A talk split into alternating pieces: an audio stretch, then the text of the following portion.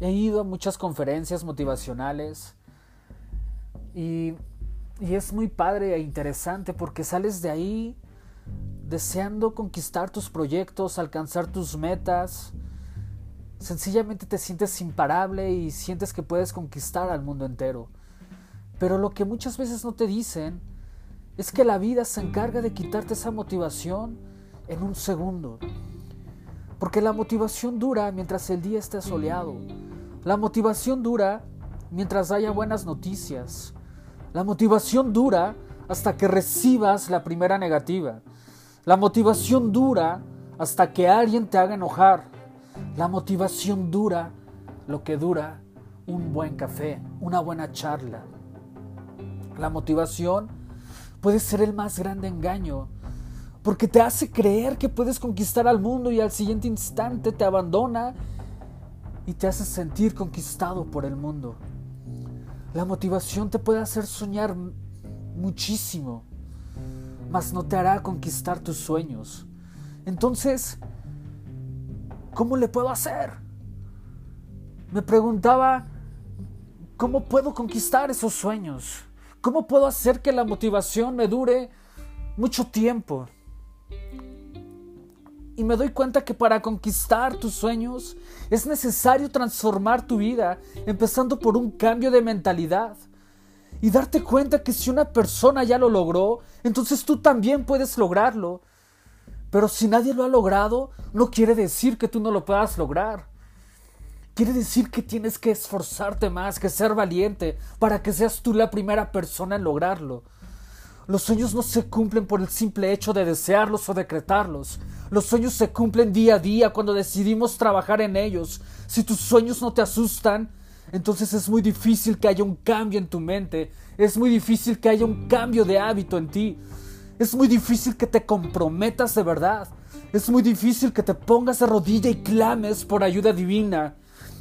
Porque créeme, cuando no hay motivación, debe haber convicción.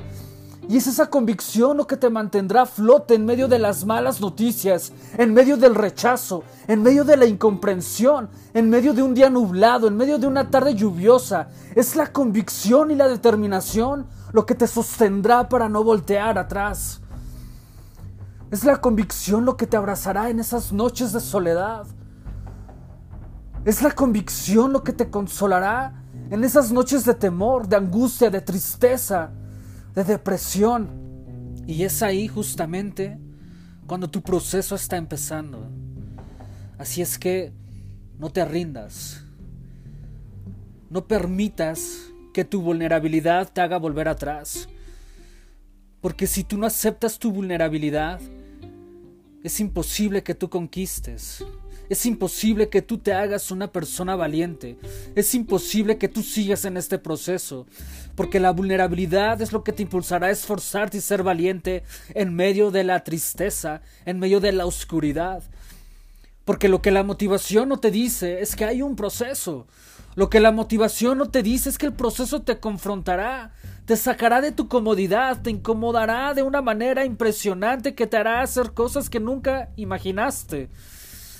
Y entonces te darás cuenta que el obstáculo no era externo, que el obstáculo estaba en tu mente, que el obstáculo estaba en tus creencias, que el obstáculo estaba en tu manera de hablar, en tu manera de comportarte ante las circunstancias. Por eso muchos prefieren quedarse quietos y recibir las migajas que la vida da. Muchos prefieren huir del proceso. Y sabes, el proceso es de valientes. Y la valentía no es no tener temor. La valentía es aceptar tus temores, es abrazarlos, es aceptar tus debilidades, es aceptarte y aún a pesar de eso, hacerlo. Muchos han muerto queriendo escalar la montaña más alta del mundo. Y yo los admiro porque murieron viviendo sus sueños, murieron tratando de conquistar su sueño, murieron en la arena como gladiadores. En cambio otros mueren viviendo los sueños de alguien más. Sin proceso no hay victoria, sin proceso no podrás conocer la persona en la que te puedes convertir. Confía y abraza tu proceso, porque al entenderlo, entonces comprenderás que muchos están viviendo un proceso también.